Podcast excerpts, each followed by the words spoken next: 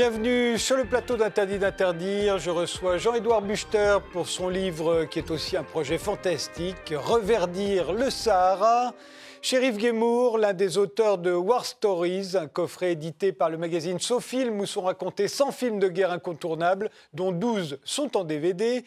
Juliette Arnaud pour son roman Maintenant comme avant, et Hildebrandt pour son album Hillel. Mais tout de suite, notre époque, qu'est-ce qui la caractérise Quel est le style d'aujourd'hui? Vos réponses en images, on commence par la vôtre, Juliette Arnaud. Qu'est-ce que c'est? En quoi ça symbolise notre époque? D'abord parce que c'est très joli. Oui, c'est vrai, d'une esthétique voilà. indéniable, mais... Euh, parce que... D'abord parce que c'est un mot euh, que moi, je, enfin, voilà, je ça fait pas très longtemps que je l'entends. Oui. Cher. Ça veut dire? Ça veut dire bien fait pour ta gueule. Donc ça n'est pas très gracieux, c'est un petit peu agressif ou enfantin. Sauf que autour, euh, cette fille, donc cette, cette artiste, Garage de l'Offre, elle, elle, dessine des, une très jolie aquarelle, aquarelle de fleurs et c'est un peu le principe de son travail. Elle appelle ça des cartes de désaveu et elle mélange euh, des messages assez rudes avec, euh, avec des fleurs, des jolies couleurs, des choses un peu surannées également. ça veut dire bien fait pour ta gueule? Comme, c'est un mot. Euh, alors, d'après ce que les recherches que j'ai faites, c'est un mot qui vient de l'arabe. Ah bon? Oui.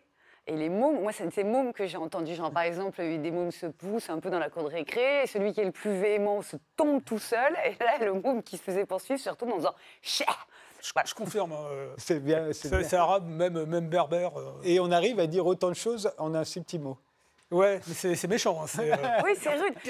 C'est rude, mais là, il y a des fleurs autour. Et moi, je trouve ça représentatif de, moi, c'est ce qui me plaît le plus dans, dans, notre époque, là, vraiment, ces dernières années. C'est les insultes. Non, c'est le mélange des genres.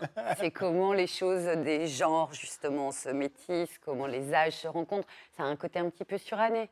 Et en même temps, le, mot est ultra moderne dans l'emploi qu'il est. Qui, voilà, le mélange de l'agressivité et de la douceur. Euh, voilà, en tout cas, moi, c'est ce qui me plaît dans notre époque. Jean-Edouard Buchter.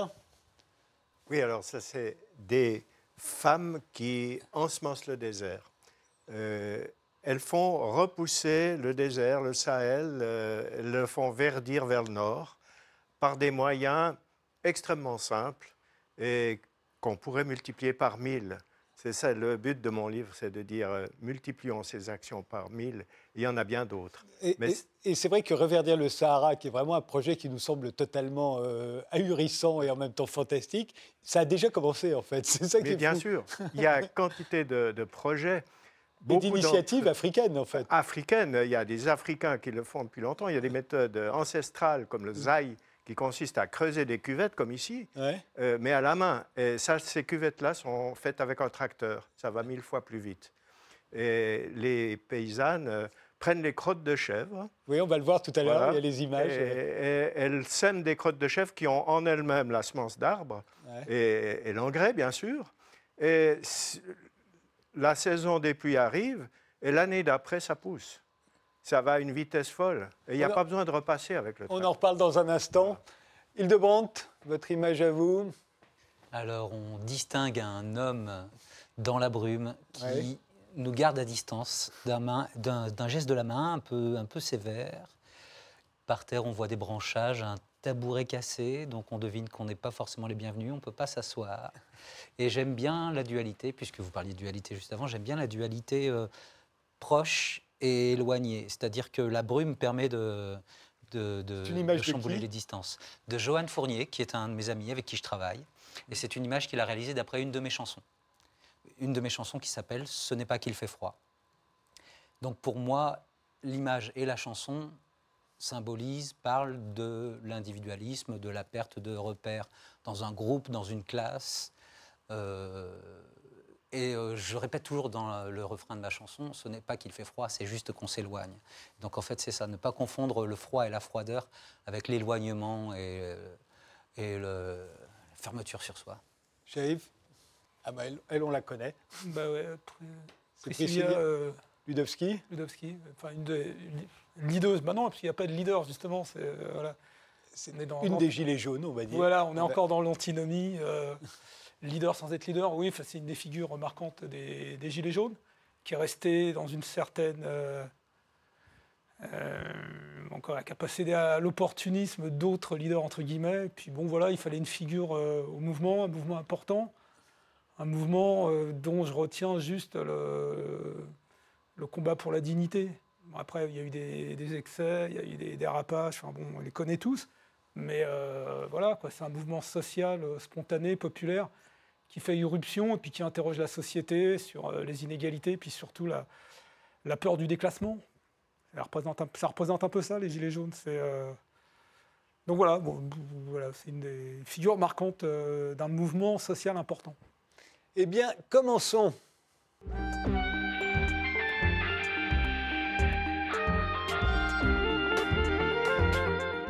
Jean-Édouard Buchter, vous êtes ingénieur, vous êtes suisse, vous sortez de l'école polytechnique de Zurich, euh, comme Albert Einstein, euh, comme Werner Braun, le père, de, l'astronautique, comme John von Neumann, euh, l'un des pères de l'informatique et quantité de prix Nobel. C'est pour dire que vous n'êtes pas rigolo, quoi.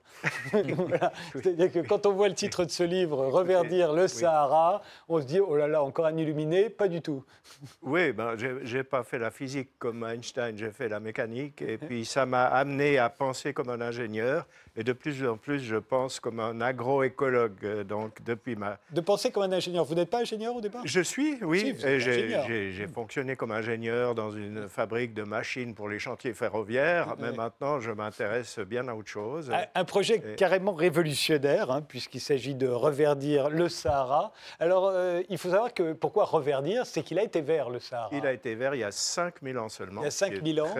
et on en voit la trace euh, ah sur les, les, les pâtures rupestres qu'on peut trouver, on va en voir un certain nombre qui figurent dans votre livre, euh, où l'on voit des hommes et des animaux. Euh, voilà, y il y avait des animaux, il y avait de la verdure. Il y avait des animaux, et vous voyez ces deux individus-là, ils sont déjà presque représentés comme les Égyptiens, comme dans l'Égypte ancienne, avec le torse de, de, face et les têtes de profil. donc ces civilisations ont dû fuir. Et beaucoup d'entre elles sont probablement, même certainement, arrivées en Égypte pour Hein? créer la, grande euh, civilisation égyptienne. Est-ce que l'on sait pourquoi le, Sahara, euh, tout, enfin, pas tout à coup, mais, mais vous dites c'est très, très rapidement, en deux siècles pratiquement? Oui, il y a eu un basculement. Il y a eu un basculement du climat. Alors, peu à peu, le, un léger refroidissement du climat a amené la sécheresse. Parce qu'il faut savoir que le refroidissement du climat saharien amène la sécheresse. Et ça a amené un basculement qui, sur 200 ans, a asséché complètement. Donc, euh, jusqu'à un désert complètement stérile. Maintenant, on a le contraire qui se produit, c'est-à-dire on, a comme on sait, un réchauffement, et ce réchauffement lentement va amener l'humidité. C'est euh, un espoir, c'est un réel espoir, mais qu'il faut exploiter parce que cette humidité peut donner des pluies qui ravinent le terrain et qui l'amochissent encore plus, ou au contraire, si on retient l'eau, si on l'utilise, faire progresser le verre vers le nord, d'une façon... Euh, Alors, il faut savoir que ce serait à la fois une solution, reverdir le Sahara, ce serait une solution pour l'explosion démographique de l'Afrique, euh, pour un, certain nombre de gens qui sinon migreront ou sont déjà en train de migrer, euh, et qui là trouveraient à la fois de la place et de quoi se nourrir décemment. Absolument. Mais ce serait aussi une solution pour le climat, dites-vous. Bien sûr, parce que reverdir, c'est capter le carbone. Et reverdir, c'est aussi euh, donner plus de stabilité au climat local. Mais surtout, on est, en plein, euh, on est en pleine captation du carbone pour le réchauffement climatique. Et ce, réchauffement, évidemment, il ne faut pas qu'il s'emballe. Et c'est tout le, combat actuel. Replanter des milliards d'arbres.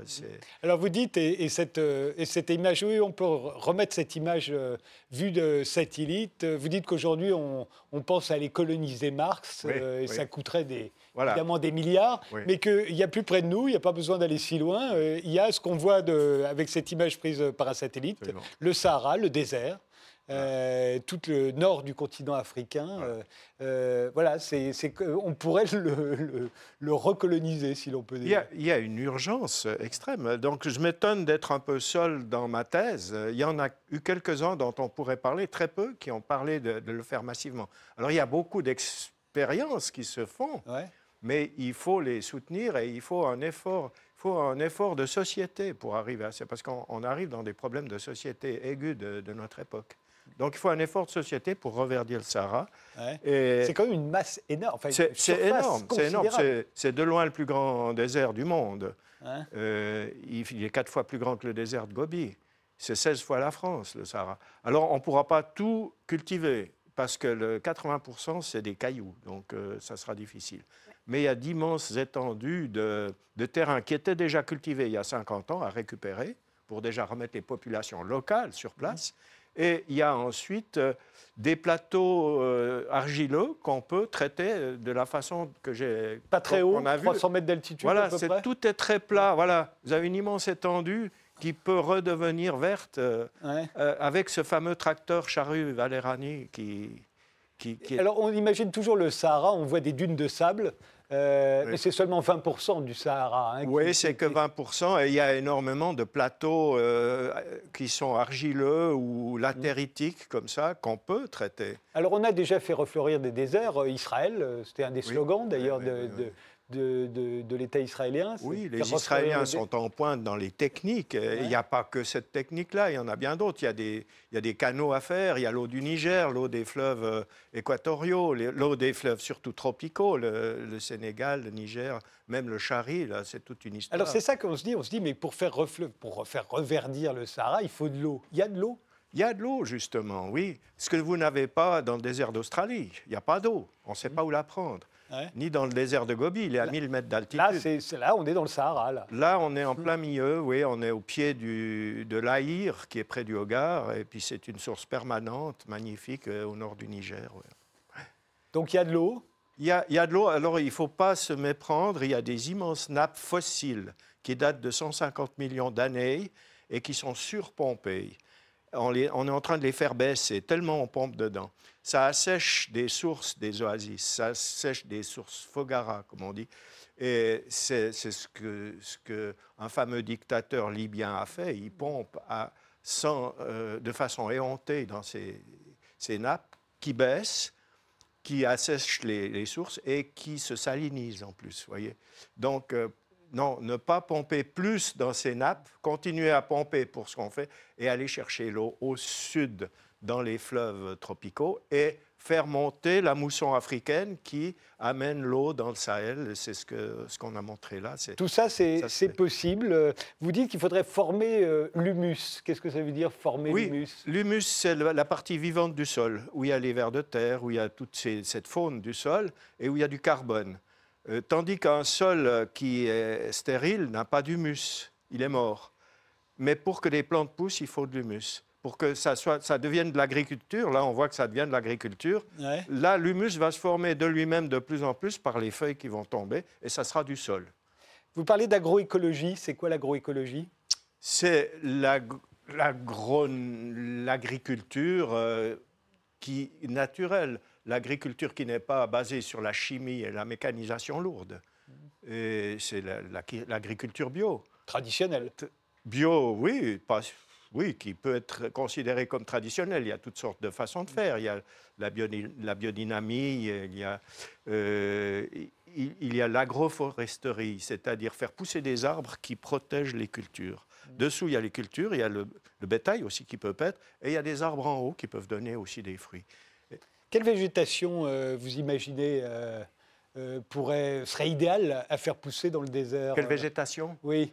Vous parlez de l'acacia on commence, voilà, on commence par des acacias surtout. Il y a plusieurs sortes, euh, acacia du Sénégal, acacia tortilis, etc., qui sont des plantes extrêmement résistantes et qui synthétisent l'azote, parce qu'il faut de l'azote aussi dans le sol.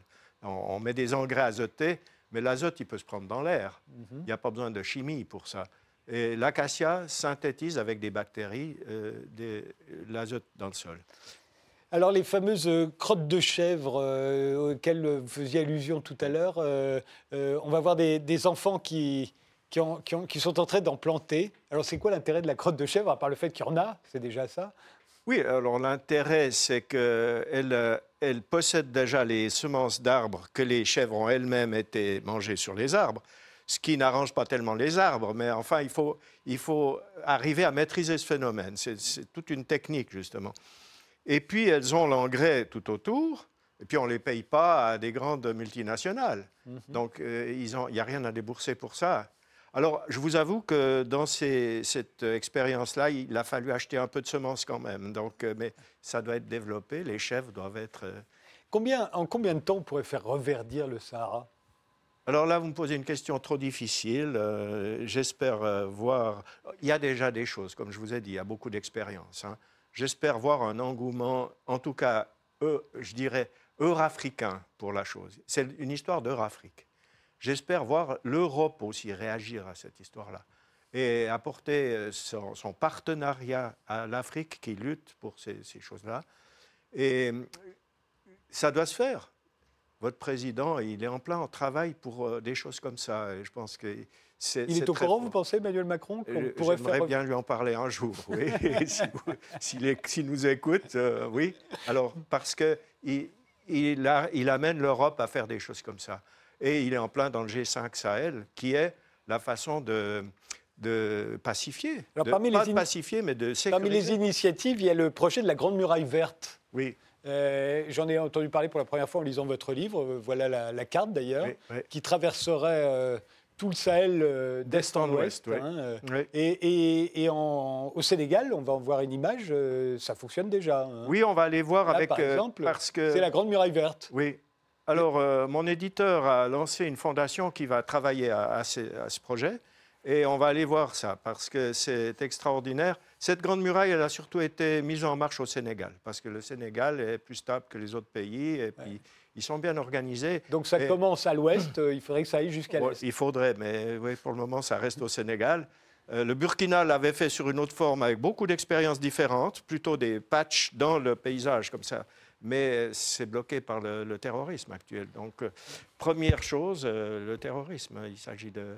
Alors évidemment, on se dit, euh, moi j'aime beaucoup le Sahara, je trouve que c'est très très beau. Je- Mm. Même ça, ça magnifique, je serais assez désolé si ça disparaissait. il en restera quand même. Il en restera Oui, quand oui, même. oui, oui, naturellement. oui, oui. Ça ne va pas disparaître tout de suite comme ça. Ce serait dommage. Oui, oui. Un commentaire euh, Non, non, mais je suis d'accord. Non, on ne peut pas tourner Laurence d'Arabie. Oui. Ah oui, c'est embêtant. Retournez. Retourner. Euh, oui, je ne sais plus où il l'avait tourné, mais c'était pas non, ici. c'était je pas, crois. c'était Non. pas, je crois pas. Et puis de toute façon, c'est pas là que ça se passait, Laurence d'Arabie, c'était euh, Ouais. La péninsule arabique. Moi, quand je m'imagine aller au Sahara, c'est parce que je m'imagine me chanter la musique dans la tête et. Oui, oui, et puis il y a Théodore Monod qui a, qui a parcouru à dos de chameau, euh, Ouais. ce scientifique, euh, il- Ah bah, Il y a plein d'Occidentaux fous de désert. hein. qui aimait énormément le désert. euh, Mais, Ouais. mais ce Tanes Ruft, qui est si désert que ça, il, il a encore des années devant lui, donc Ouais. euh, ça ne va pas partir comme ça. Avant que ça devienne ça. Mais les Touaregs eux-mêmes seront heureux. Je pense que ça va les pacifier.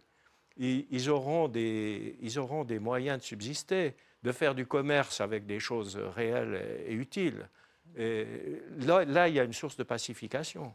D'abord, il faut faire la sécurisation, ça c'est une affaire militaire, et ensuite la pacification, parce que les bergers sont contre les chasseurs et les chasseurs contre les agriculteurs, parce qu'ils n'ont plus de terrain. C'est paru chez Favre, Reverdir le Sahara. Il y a également une fondation d'ailleurs, Reverdir Oui, le Sahara. oui, c'est l'éditeur euh, Favre qui, a l'a- lancé qui ça. C'est un livre de Jean-Édouard Butcher et ça vient de paraître donc chez Favre. On en entendra sûrement encore parler.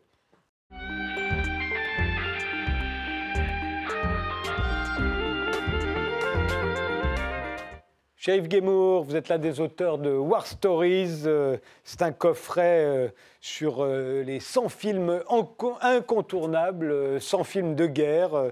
C'est édité par SoFilm. Il y a 100 films qui sont racontés, il y en a 12 qui sont en DVD.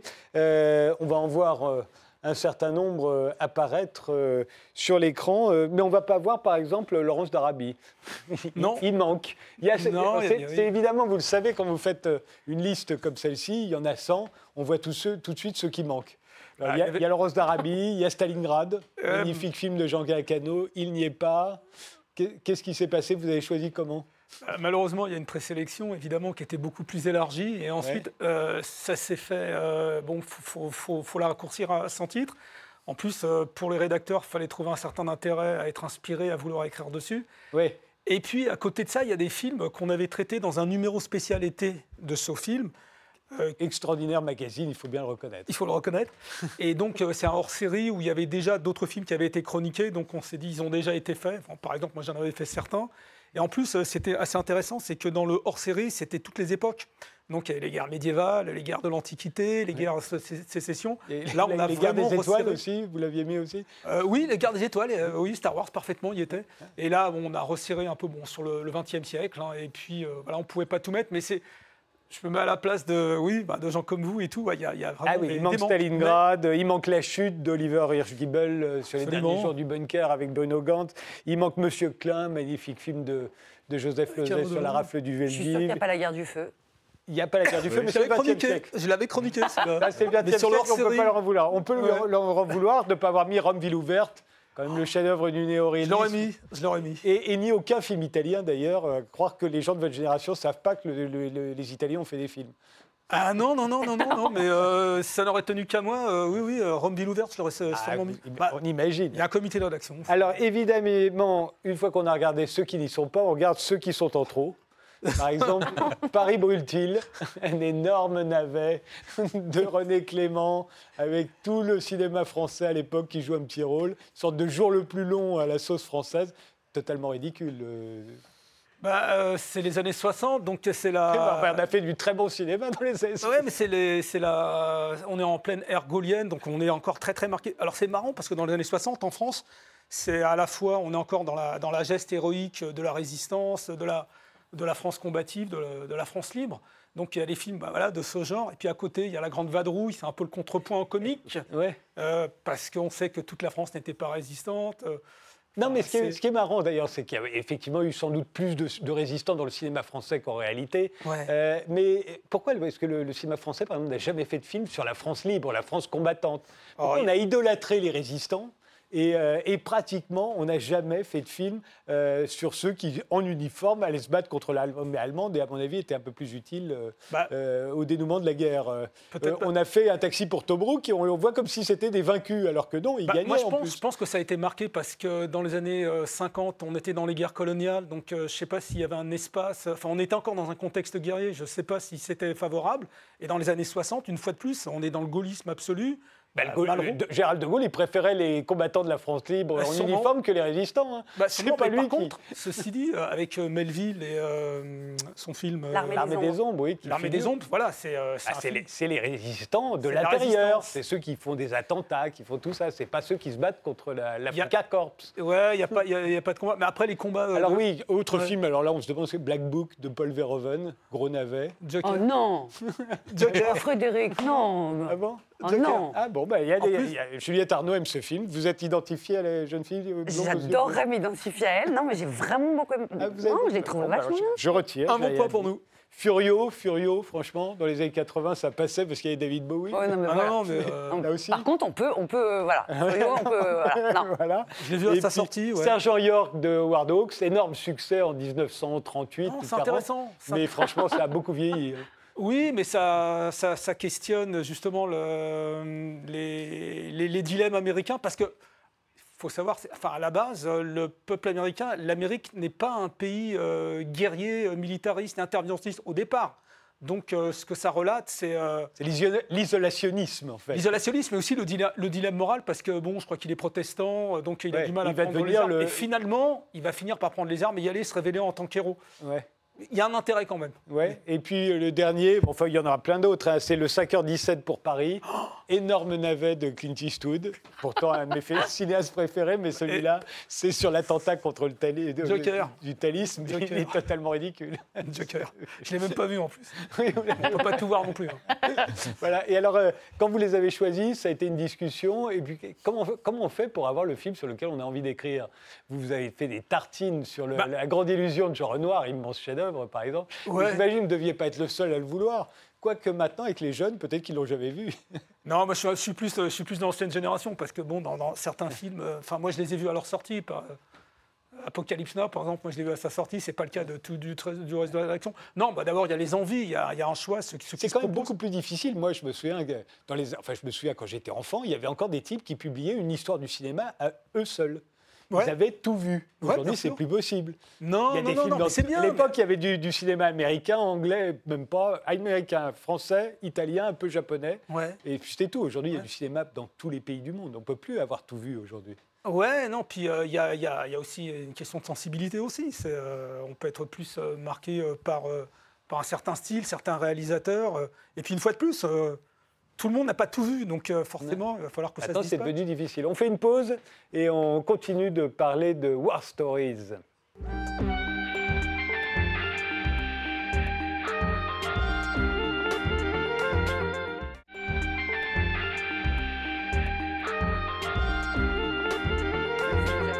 Mes invités sont aujourd'hui Jean-Édouard Buchter pour reverdir le Sahara, Juliette Arnaud pour son roman Maintenant comme avant, Hildebrand pour son album Hillel et Shérif Guémour, l'un des auteurs de War Stories, un coffret édité par le magazine SoFilm où sont racontés 100 films de guerre incontournables, dont 12 sont en DVD. Euh, pendant euh, la pause, euh, Juliette Arnaud posait une question intéressante, à savoir... Une fois, est-ce que Apocalypse Now, c'est un film de guerre Est-ce qu'on est sûr de ça?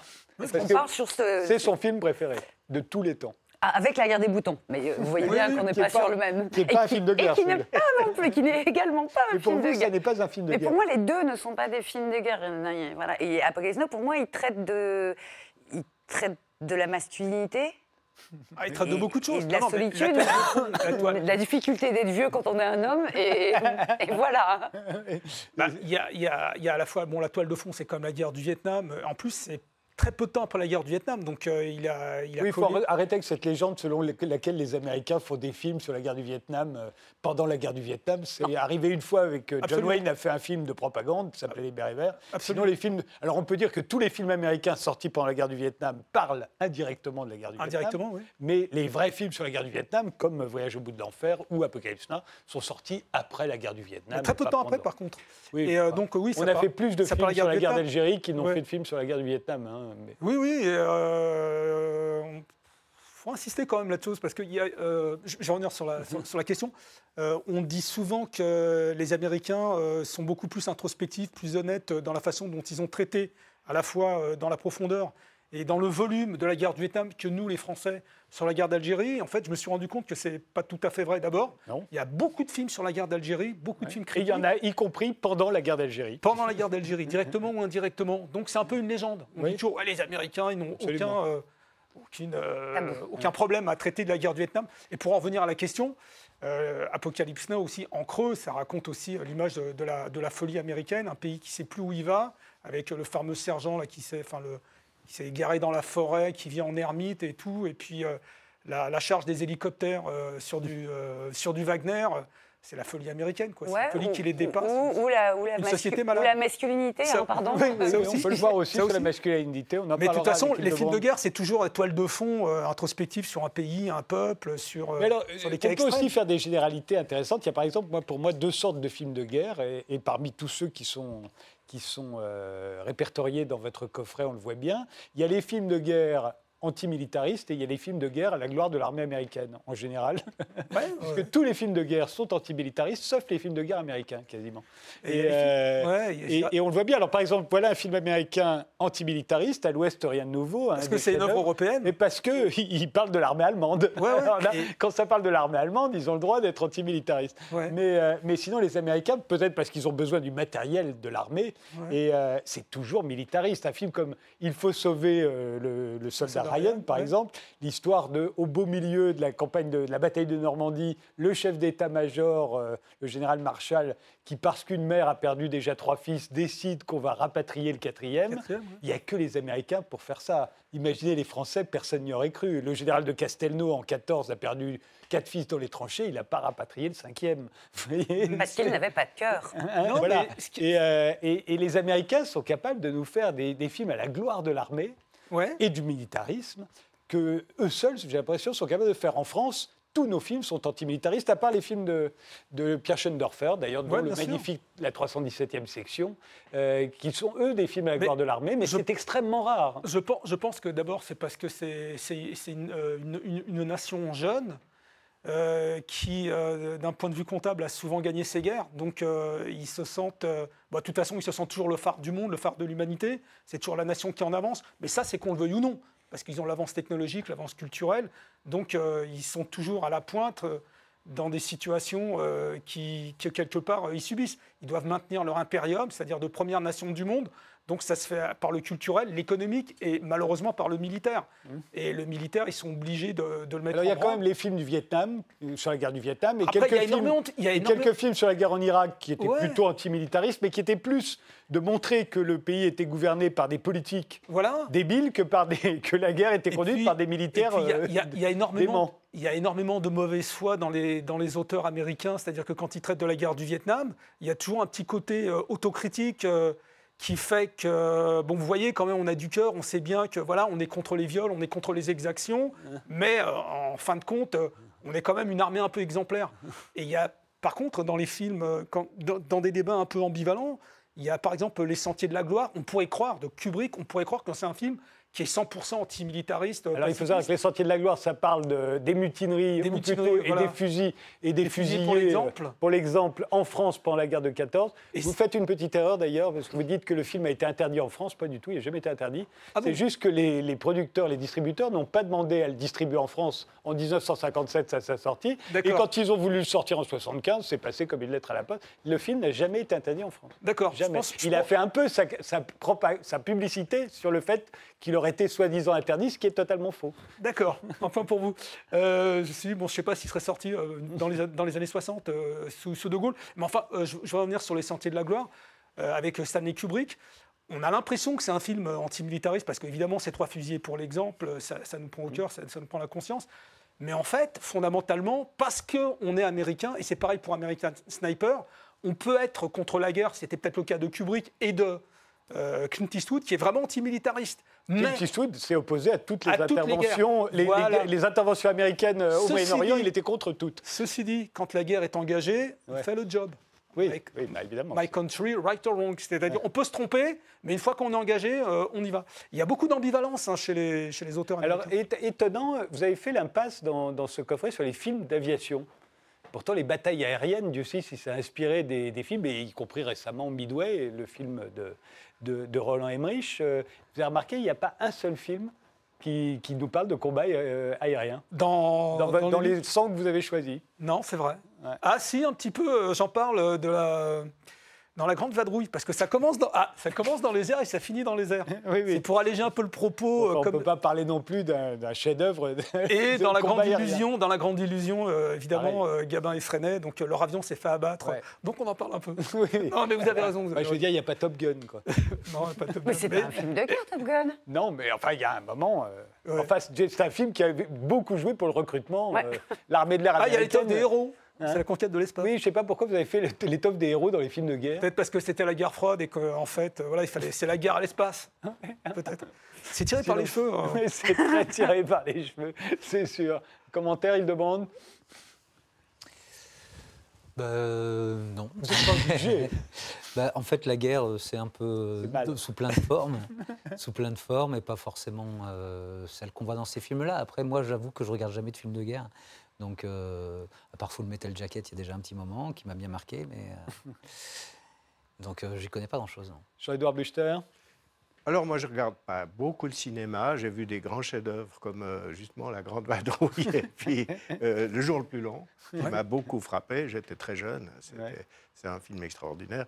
Autrement, j'ai beaucoup entendu du Pont de la Rivière Quay euh, quand j'étais gosse, euh, et qui, qui film Que des films qui ont été terrible. des- d'énormes succès euh, en Ouais, ouais. salle. Donc vous n'allez au cinéma que quand vraiment tout le monde y va. Voilà, c'est ça. Ce qui est intéressant, c'est l'histoire de l'identité américaine dont vous parliez tout à l'heure. Ouais. La question de l'identité américaine, c'est compliqué parce que c'est un pays jeune et parce que souvent, dans la littérature et, et sans doute le cinéma, ils ont eu besoin de dire nous, les Américains, on est comme ça parce que surtout on n'est pas comme ça ou pas comme ça. Mhm. Toujours besoin de boucs émissaires, etc. Et donc, euh, sans doute que euh, l'histoire militaire américaine a besoin d'être présente pour, euh, pour dire c'est nous, ça c'est nous. C'est donc- souvent, c'est souvent, ce qui marque, c'est souvent lié à la jeunesse, parce que quand on envoie les soldats, c'est les boys, c'est euh, donc euh, ils ont ce rapport, euh, ce rapport à la jeunesse, ce rapport au sacrifice, qui fait qu'ils font des films forts. C'est aussi un rapport à la guerre. Ils font la guerre depuis le début quand même. hein.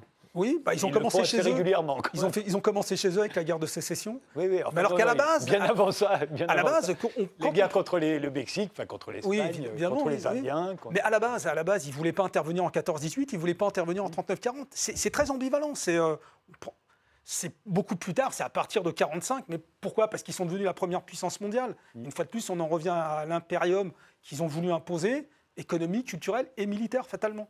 Juliette Mais avant, ils veulent pas intervenir 14-18, ils interviennent en 17. Juliette Arnaud, il y a d'autres films de guerre que vous aimez, que vous trouvez très romantiques Euh, non, non, mais moi je, je trouve pas Apocalypse Now romantique. C'est un film qui me glace, qui me glacera toute ma vie, mais je pense que c'est le meilleur film au monde, voilà. Non, je me demandais si euh, Zero Dark Thirty ou. Il est dedans, je crois. Il est dedans? Non, je sais Lequel pas, non. Zero Dark Thirty, le film de Catherine Bigelow, je crois qu'il est dans la liste. les démineurs? Non. non Zero Celui sur la traque Dark de- Thirty. Celui sur la traque d'Oussama Ben Laden. Et Je crois sa pas. capture. Me Ah, bah voilà. Une fois, il y a une femme qui fait un film Je monstrueux. Je crois C'est un qu'il est film de guerre quand même, ça, non? Bien sûr, mais Ça- il me semble qu'il est dedans, mais je peux me tromper. Peut-être, mais euh, je les ai pas tous vus en plus. euh, voilà. Bah non. Moi, oui, hélas. Eh, Ça serait bien qu'on sache pourquoi. C'est édité parce que je travaille. moi. Quand j'invite quelqu'un, je regarde son travail Les du début à la fin. Et d'ailleurs, on va passer au vôtre. Je rappelle que ce livre est paru, enfin ce coffret de tomes War Stories est sorti, est édité par le très beau magazine Sofilm.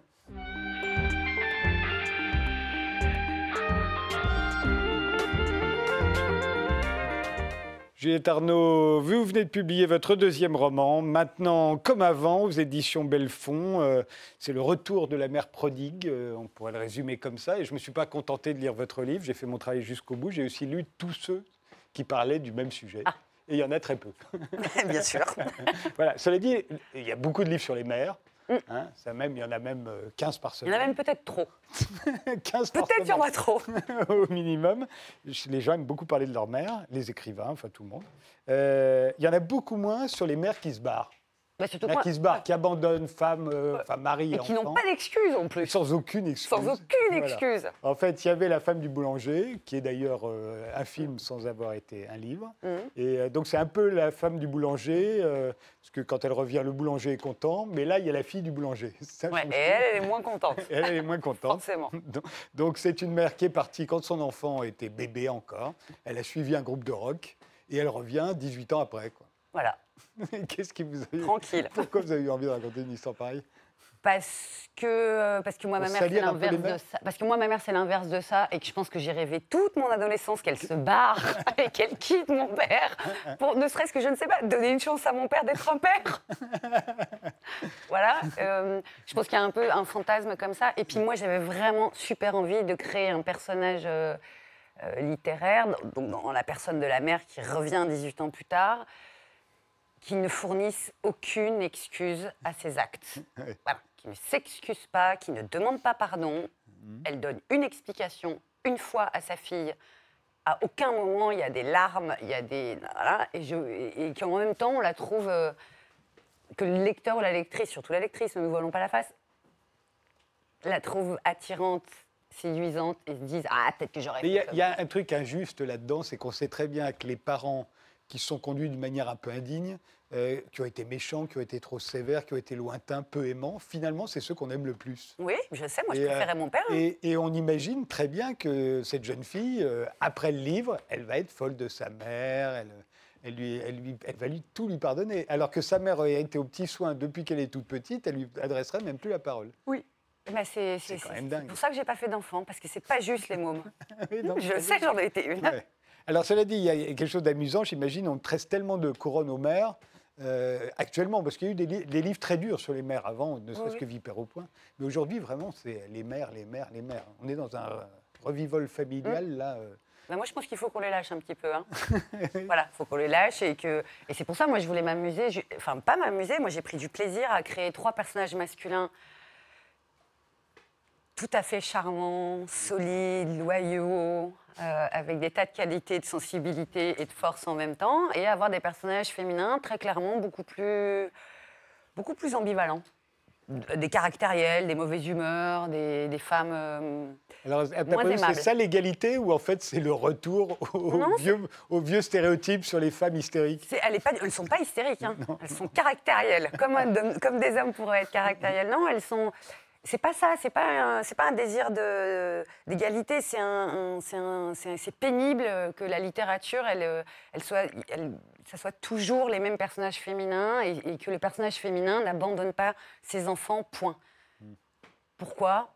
Pourquoi, euh, pourquoi Pénélope, elle reprend Ulysse euh, quand il revient, alors que très clairement, il n'a pas fait que avoir des soucis? Euh, il revient, il s'est beaucoup amusé. Elle, elle en a chié tant qu'elle a pu. Elle a élevé le môme, elle a défendu le royaume. Ouais, enfin, et elle elle s'est le fait reprend. courtiser par tout le monde. Mais elle, mais Elle a tenu bon Elle a tenu bon. Elle, elle s'est pas donné du bon temps avec les sorcières, les magiciennes et les sirènes. Pardon. Donc, elle s'est pas donné de bon temps et elle reprend Ulysse. Et ben moi, je voulais raconter une histoire où un homme reprend une femme. Hildebrand, je suis sûr qu'il a un truc à dire sur Pénélope. Je ne l'ai pas croisé récemment, donc euh, Non, il y a pas- non, euh, non, j'admire. bon. Euh, on s'aperçoit, alors ça se passe dans un petit village du sud de la France, comme la femme du boulanger. Euh, et ça n'a pas tellement changé, le petit village, en fait. hein. Non, je sais, j'y vis la moitié du temps, donc je peux. je Eh, donc j'allais vous demander, vous, c'est- un vrai village, quoi. Ah oui, c'est le mien. C'est pas. Voilà. Oui, c'est celui où, où je vais euh, dès que j'ai plus de trois jours devant moi. Ouais. Voilà, donc il y a encore des vrais villages. Oui, où il y a, et quand il y a les fêtes, l'été, ça s'appelle, c'est marqué sur le panneau écrit à la peinture, c'est écrit bal de Voilà. Vagnas. Bal. Il y a un Pas bal. fête, pas bal. Et moi, quand j'étais petite, je pensais que tout le monde était en, en tenue de reine. Bon, non, pas du tout, mais peu importe, il y a écrit bal. Euh, c'est une famille de gauchistes. Ça change quoi La grand-mère gauchiste, ouais. Oui, mais enfin, la Le, père, fille. il- le, père- le fils de la grand-mère, il suit parce qu'il a peur de sa mère. Voilà, donc, et euh, la fille, la petite fille aussi. Oui, la petite fille, aussi. Euh, D'ailleurs, elle dit que le- leur film préféré, c'est Les Sept mercenaires. C'est le film le plus sexy de tous les temps. Mm. D'un point de vue gauchiste. Pourquoi Les Sept mercenaires? Euh, ben, c'est quand même l'histoire de sept types qui ont les moyens de faire autre chose, par exemple de l'argent, et qui décident d'aller en, venir en aide à des mecs euh, Qui n'ont pas d'argent. qui n'ont pas d'argent. Ouais. Déjà, de base, c'est un film sur euh, la solidarité, ouais. Oui, oui, d'accord. Enfin, il me semble. Oui, oui, non, mais, Puis après, c'est vrai que c'est un régal pour les yeux quand on a une fille hétérosexuelle. Oui, sans doute, ils sont assez beaux. Oh oui Et, et alors, de même, ils préfèrent le journal télévisé de France 2 parce qu'ils sont de gauche. Alors ça, Bah, j'aimerais... Évidemment. Bah, moi, chez moi, par exemple, quand je, za- quand je voulais zapper chez ma grand-mère et que je passais sur TF1, je l'entendais hurler de la Louis hyper fine de n'importe où. elle disait, Ah non, pas TF1 Et ben ma mère fait pareil. Ah. Et moi, je, suis sûre que là, dans les quelques années qui arrivent, je vais faire euh, cette vrille qui consistera à hurler dans la maison euh, Ah non, pas TF1. Ah oui, parce que donc, euh, France 2, c'est de gauche, TF1, c'est de droite. Je croyais que c'était objectif. Mais non, c'est pas objectif, c'est des, trucs de famille. C'est pas, parce qu'on est, pas parce qu'on est de gauche qu'on est intelligent. Personne n'a jamais dit ça. Et donc, euh, non, oui, c'est de ce genre de famille-là, ouais, où il y a des règles Ouais. très strictes. et alors, elle appelle sa mère meuf. Euh, Dans sa que tête, pas quand elle lui parle à elle. Non, mais ça fait rien. Qu'est-ce que ça... Ça veut dire quoi, meuf, pour une femme? Alors moi, la première fois que j'ai entendu une fille dire meuf à une autre fille, c'était dans la rue, c'était il y a 10 ans. Moi, donc, j'avais genre euh, 35 ans. Et j'ai entendu deux gosses, 15-16 ans, et elles se parlaient, elles disaient, non, mais tu vois, meuf? Et j'ai sursauté. Et moi, j'adore. Et Mais je sais pas ce que ça et veut je dire. sais pourquoi. Parce qu'avant, les mecs, ils avaient leurs mots. Ils se disaient eh, Mec. Et nous, les filles, on était dépourvues de mots. Et tout, quand- tout à coup, quand j'ai entendu ces petites bouts de femmes se dire meuf, je, me- eh ben, je me le suis euh, pris. à- je me le suis. Je trouve que c'est un des mots les plus merveilleux avec cher que, que la langue euh, des gosses m'a sont- apporté. Les ados se font de moins en moins la bise, hein. ils se font des checks euh, comme les mecs, hein, même les filles. hein. Oui, mais c'est Ça, un- je suis pas sûr que ce soit un grand progrès, mais, mais c'est un constat. peut-être peut-être Mec, les, il paraît les que ça a été les- popularisé par le salaire de la peur. C'est Ah ouais de cette époque-là que daterait l'utilisation du mot mec. Mais j'ai pas, en revoyant le film, j'ai pas entendu mec, hein, j'ai un doute. moi non plus. Et je crois pas que ce soit dans le roman non plus. Alors maintenant, il y a beaucoup bro. Il faudrait trouver Bro. l'équivalent féminin de bro. Ah bah bro, c'est Ah, mais si, les, les mômes, elles se disent 6. Six Ah ouais. le, le- le tout petit mot de sister, sista, 6. Et, et ça traduit. C'est pas, c'est pas un mot. euh, dé- Enfin, c'est pas anodin non plus, comme. Bro, c'est l'influence de Barack Obama, qui utilisait bro. Très clairement. Bah, nous, on a meuf, ça y est. Et donc, oui, mon personnage, il dit meuf à sa mère dans sa tête. Quel Jamais le- quand elle lui parle à elle. Quel conseil vous donneriez à une mère qui est sur le point d'abandonner son enfant, là, pour partir euh, sur les routes? Vous lui donnez quoi comme conseil? Ne reviens pas? Ah, Si tu non. pars, ne reviens pas. Non, non, je lui conseillerais de. La, la mère qui s'en va, Manette, la mère de mon héroïne, elle, elle, a- elle est à peine plus âgée que mon héroïne quand elle revient. Voilà. J'estime qu'à 19 ou 20 ans, quand on a un enfant aussi jeune, ça me paraît la moindre des choses que d'avoir envie de se barrer du moment où on l'a entre les mains. Ça me paraît normal. Voilà. De la même manière que c'est les jeunes, très jeunes hommes qu'on envoie à la guerre, si on envoyait des mecs de 30 ans à la guerre ou de 40 ans, ils iraient pas. Ah, c'est pas sûr. Peut-être qu'ils ont envie de prendre des vacances à 30-40 ans. Ah oui, alors, d'accord. Alors, Regardez la, la croisade. Mais, Il se trouve que c'était vers les pays chauds, mais ça a eu un succès fou. mais l'inconscience, c'est ce qui permet de, de- souvent de faire et d'avoir des enfants et de se barrer de, de ses enfants. Enfin, voilà, il y a des choses qu'on fait à 20 ans qu'on fera plus euh, après. Ça s'intitule euh, Maintenant comme avant. C'est le nouveau roman de Juliette euh, Arnaud et c'est paru chez Belfond.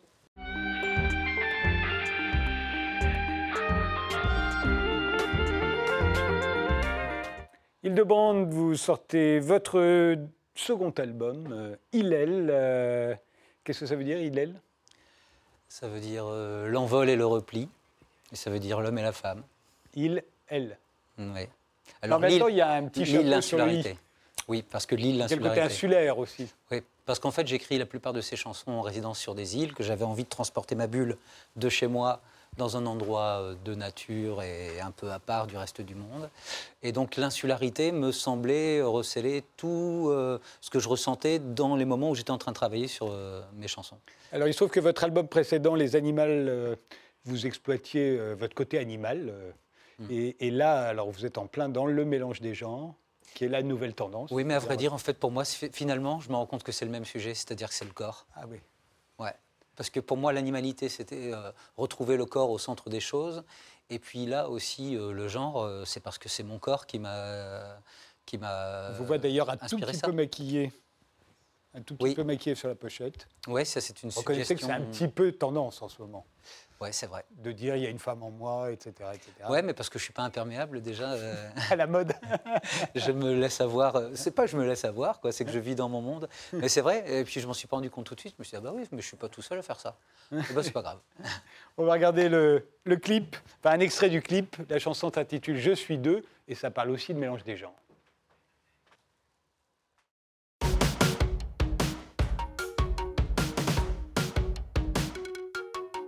Auprès de moi, dans les mains, secret de moi, loin de vous. C'est l'envers qui me revient quand l'endroit me désavoue. Mon alter est comme mon au-delà. Inverser l'âme au-dedans de moi. Si je suis un homme au moins, si je suis femme après tout, masculin et féminin, le genre est sous les verrous. Alors j'ouvre un peu mes doigts. Que mes poings aient moins de poids. Ah, ah, ah, ah, ah. Je suis un,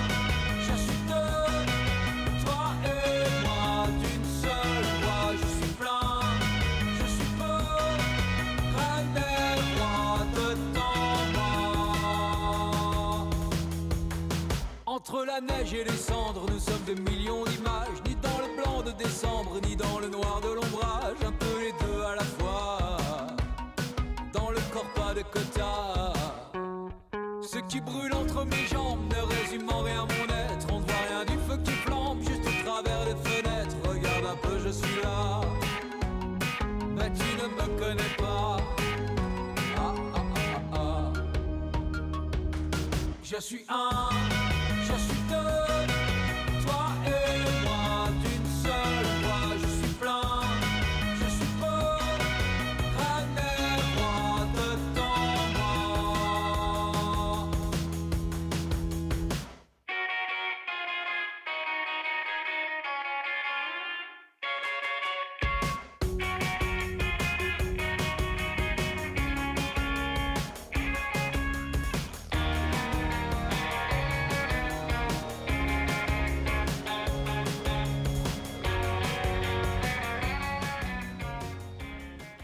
Il demande sur cet album, il y a une autre chanson qui s'intitule Travesti. Vous vous rêvez en travesti. Et puis il y a Garde tout bas qui commence par ces mots Je n'aime pas les hommes, je n'aime que les femmes et les chiens. C'est pas un peu sexiste ça? Oh, sans doute. T- tout est sexiste alors. Non, mais je n'aime pas les hommes.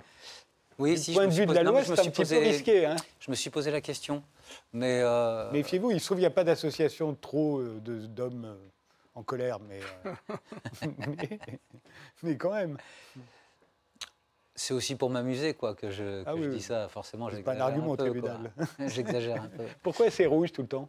Euh, parce que je venais du noir et blanc et que non, mais je voulais quelque chose qui me laisse pas indifférent d'abord et puis qui laisse pas indifférent les autres. Puis parce que j'avais besoin de quelque chose de très très très vivant, à la fois sur scène et dans le disque. Et, euh, et la couleur rouge s'est imposée à moi sans que je l'analyse vraiment, sans que j'an- j'analyse tous les symboles qu'elle véhicule, quoi. Il se trouve qu'il n'y a pas que le mélange des genres, il y a aussi la, la peur, et notamment la peur de l'avenir, dont vous parlez pas mal dans, dans toutes ces chansons. Oui, parce que parce que c'est quelque chose que que je reçois de plein fouet dans l'actualité, que je trouve que les gens euh, s'en remettent euh, toujours à la peur. On est, que- des premières moi, générations. on est-ce que ce sont les gens qui ont peur ou est-ce que ce sont les médias qui veulent faire peur aux gens? Je ne suis pas sûr que les gens aient si peur que ça. Bah, moi, en tout cas, dans mon entourage, euh, les gens sont- sont désespérés. Ils sont terrorisés ou désespérés? On peut, Désespérés. être, on peut être désespéré, pas être terrorisé. Ouais, oui, mais euh, c'est quand même euh, lié, non? L'un va pas sans l'autre, j'ai l'impression. C'est possible. Vous êtes de La Rochelle. euh, la Rochelle euh, a eu quelle influence euh, sur le musicien que vous êtes devenu? Euh, j'ai toujours grandi au bord de la mer. Mes parents ont une maison à quelques centaines de mètres de la mer, donc ça fait partie de moi. L'océan, ça fait partie de moi. Pourtant, j'ai jamais été marin. Je suis très peu monté sur un bateau. Mais je crois que si je m'éloigne un peu de l'océan, ça me manque, sans que je me rende vraiment compte. Après, on a la chance de vivre dans une ville qui est petite, mais il s'y passe quand même pas mal de choses culturellement. Et, euh, et puis, comme moi, je suis quelqu'un qui est toujours sur le long terme, qui a besoin des siens, je chamboule pas grand-chose dans ma vie, eh bien, j'y suis resté. Votre album euh, s'intitule Hillel. euh, il vient juste de sortir. Il y a des dates de concert prévues Oui, pas mal. Euh, Il vaut mieux aller sur le site de Oui, Hillel. voilà, ouais, parce que C'est quel label, s'il te plaît?